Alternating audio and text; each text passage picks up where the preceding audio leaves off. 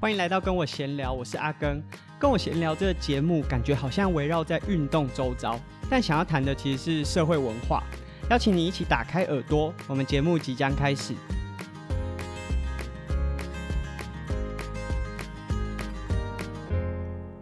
在我们 EP 十二的主题“教练的教练”当中啊，很多人听完之后都想要起底。到底是哪一个教练？其实如果认真要找，好像是真的找得到，因为像棒球危机馆的资料非常详细，就找我对应期间到底是哪些教练带，大概可以猜出来。不过我是觉得不太需要再去找说是哪一个教练啦，因为虽然我们那个时候讲了这个故事，可是即便是这一个价值观，在现在的很多基层校队，还是有非常多的教练是用这样子的思维在带选手。他们认为说，你只要运动表现够好，就可以靠着体育保送这样子的方式去升学。那先岔开一下，大家可能有些人会认为说，靠保送啊，运动表现升学是一件不好的事情。可是如果有听我们专访泽瑞那一集，就可以知道说，你只要有靠脑袋在思考，其实一定可以从过程当中获得收获。即便你读的是竞技系。学校老师可能不是这么看重你的学科，你还是可以从中获得到很多的收获。对这些基层运动校队的教练来说，当他传递出这样子的价值观，你只要运动表现够好，就可以一路升上去，未来可能可以进入国家队，国家会对你有保障，或者是进入到职棒的球队、职业的球团，就会有一个稳定的收入。可是，即便这个选手真的很优秀，但我们永远没有办法保证说。他在成长的过程中不会遇到其他的冲击。我觉得能力到底有没有办法让他转换跑道的时候，呃，有好的发展是一回事。但另外一个是心态上，如果他一直以来都把运动表现放这么重，其他事情都不看重的话，他的心态完全没有办法接受其他的事物。这个也是一件非常危险，而且对选手发展来说是受是受限的一件事情。那我们讲虽然是运动场上这些校队教练，可是即便到了学校，这些以学科为主、升学为主的学校，也同样面临一样的问题。因为台湾真的非常的功利主义。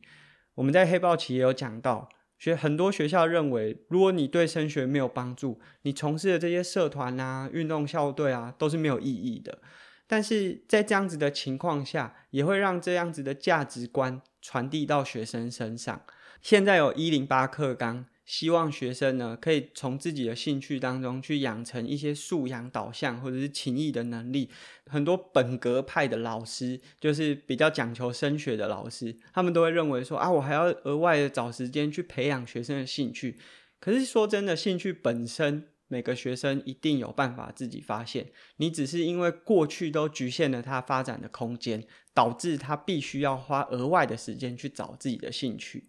这个呢，是我们在教练的教练那一集想讲到的，有点前情提要。那上个礼拜，我的个人资料被放到田三项协会的官网，它放在国家队教练的检索当中，所以现在只要到田三项协会的网站，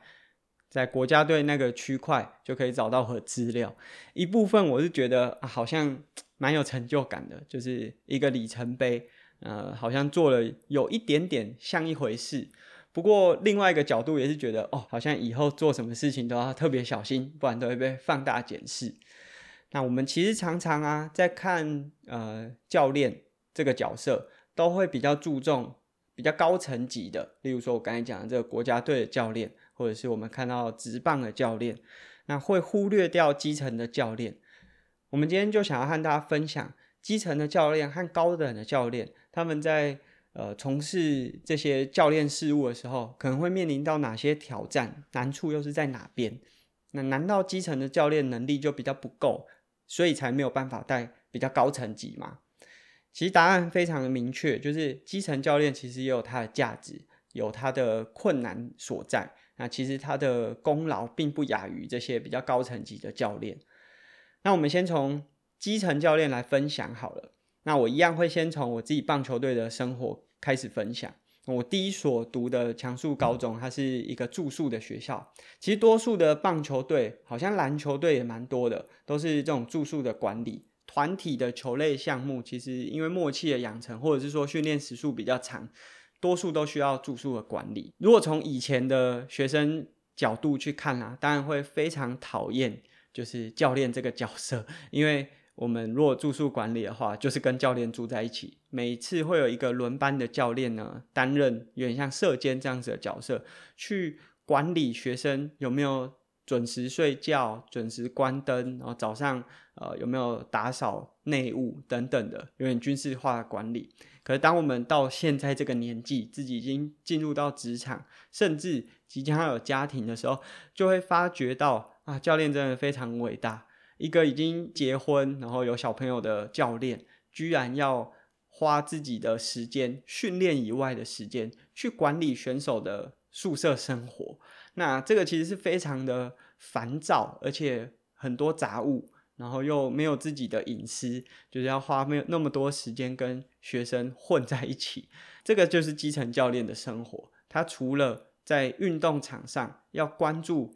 选手的表现，要思考怎么提升选手的运动表现，他还要花很多时间在照顾选手的生活起居。那我们以前是呃，可能礼拜六或礼拜五或礼拜六放假，然后礼拜天晚上会收假，教练还要集合啊，确定说每个人都有回到宿舍啊，大家的安全状况等等的，这些都是非常琐碎的事情。那一个有家庭的教练还要担任这样子的事务。其实这就是基层教练的生活。到了我第二间高中，阳明高中，我们是需要到学校去上课的。这个时候就会发生很多状况，就因为学校可能会对体育班的学生有很大的反应，无论这个对错到底是不是我们，有时候真的当然错在我们，就例如说上课很吵啊这些，学校会跟教练反映，教练要和选手沟通。很多时候学校不会直接指导选手，或者是指导学校在学学生，因为他们会觉得体育班的学生很难管、很难教，就把这些责任丢给教练。那其实有的时候也不一定错是在学生这一端，有时候因为学校或者是老师本身对运动员就有一些刻板印象，所以我们的错都会被绝对的放大。那这个时候教练收到这样子的资讯，他必须先自己消化。再用这些学生运动员听得进去的讲法，有的时候要比较站在选手的角度，因为有的时候其实这些学校反映给教练的都是还蛮激烈的，甚至是有一点点侮辱成分的内容。那教练要消化过后，用选手听得进去的东西，以免选手或是这些学生运动员对学校产生反弹。我相信这对一般科系的呃听众会有点。没有办法想象是什么样的状况，但简单来说，就是例如说我们在学校可能声音比较大声，但其实对所有的学生来说，只要人一多，当然声音就会比较大。可是因为我们是体育班，就比较容易被放大检视，他们可能就会学校的老师啊、组长啊，就会反馈给教练啊，说你们这个体育班的学生就是烂，然后当然就是一些比较情绪性的回馈，那教练可能要。自己先吸收或者是缓冲掉这些冲击，那用一个比较委婉的方式跟学生去沟通。那当然每个教练有自己执教的风格，有些会直接就说，那今天就是发体能。那有些会用比较委婉的方式传递，这是每个教练执教的风格不同。总而言之，教练同时要成为学校和选手、学生运动员之间的这个桥梁，他要去缓冲这彼此之间的关系。那再来就是要去了解选手的身体状况，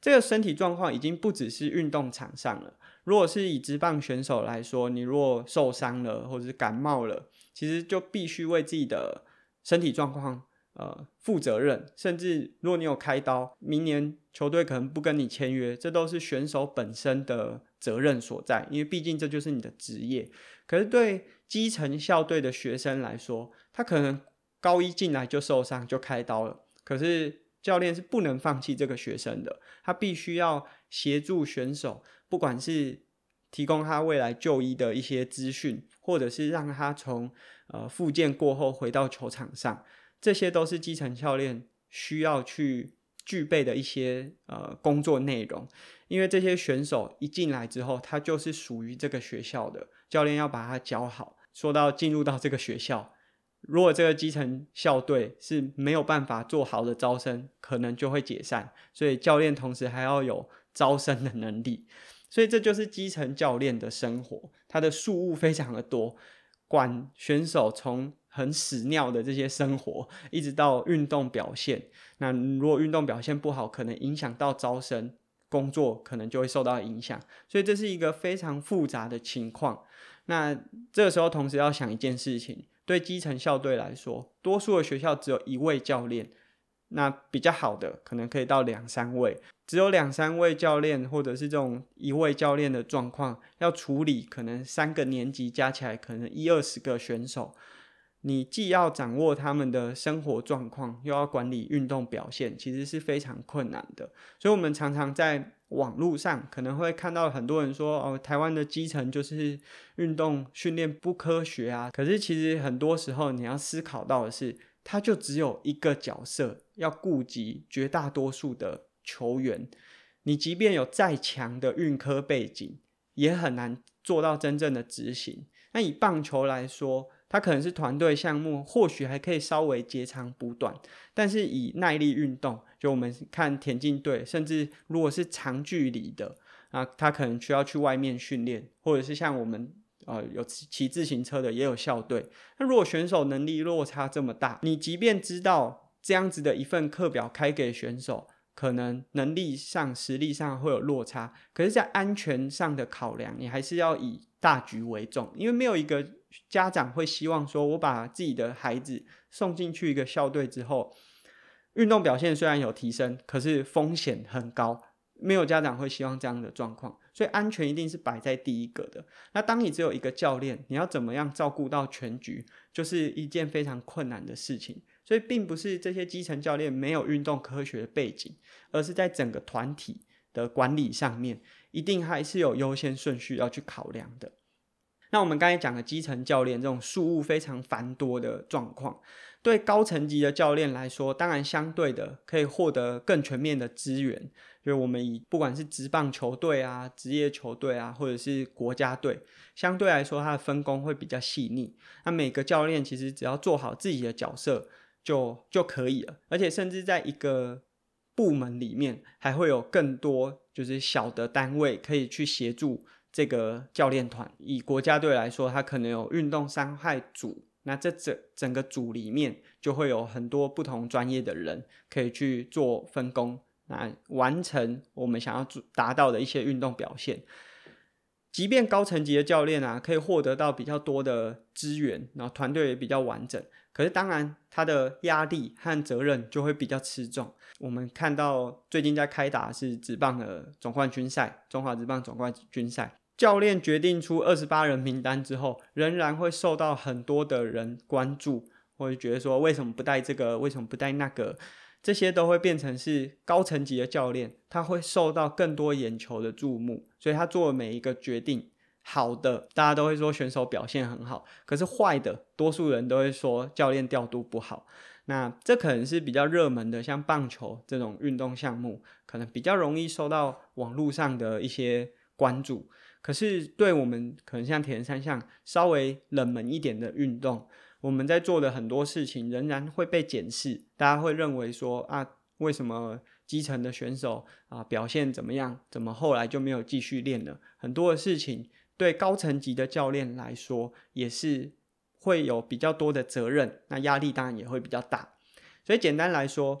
我们会觉得基层教练有点像是选手的父母，他就是从。呃，比较年轻就进到一个学校，那出去的时候，希望他有更独立的自主管理的能力。教练就是一个人照顾这么多的选手，是非常吃重的一个角色。那高层级的教练其实就有点像是公司的主管，他的下面可能还有一些工作伙伴可以协助他完成这个工作。可是当然，你如果是公司的主管，所有责任就必须要自己扛下来。其实对基层教练来说啊。呃，之前有一个教练跟我们分享一件我觉得蛮不错的一个价值观，就是我们教练失败了，就是可能带一个选手失败了，其实也就是一个错误的尝试。可是对选手来说，他失败了就是他一辈子的失败。那举例来说，我打棒球受伤了，对某个教练来说，他可能只是啊有一个选手没有办法继续练。可是对我来说，我以后就是不能打棒球，所以教练这个角色真的非常的重要，可能决定了一个选手的成败。这个最关键的事情，其实也是台湾目前最需要注重的一件事情，就是需要更多基层的教练，而且是优秀的基层教练。前阵子教育部体育署，包含中华奥会，就有发布了一个辅导绩优选手的就业。那这个内容最主要的就是希望可以让选手去转教练，嗯，我们当然都很希望说优秀的选手未来可以有好的发展，然后退役之后有好的辅助。可是从选手转教练这个角度啊，其实蛮多人，包含阿根自己在内，都是比较不这么乐见的，因为好的选手到底能不能成为好的教练，是一直被拿出来质疑和讨论的地方。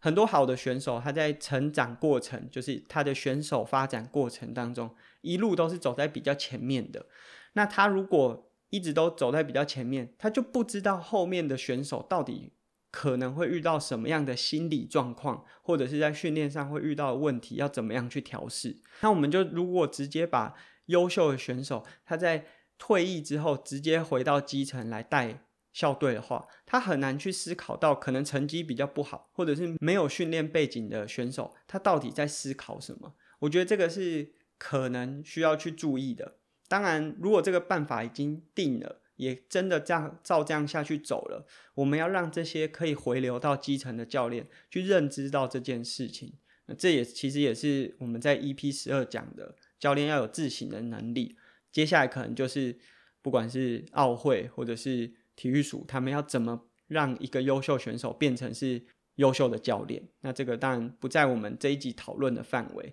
基层的教练需要足够的多，这不只是在科班，包含在社团球队，我们需要有一些比较观念正确，或者是提供正确价值观的教练去培养这些选手。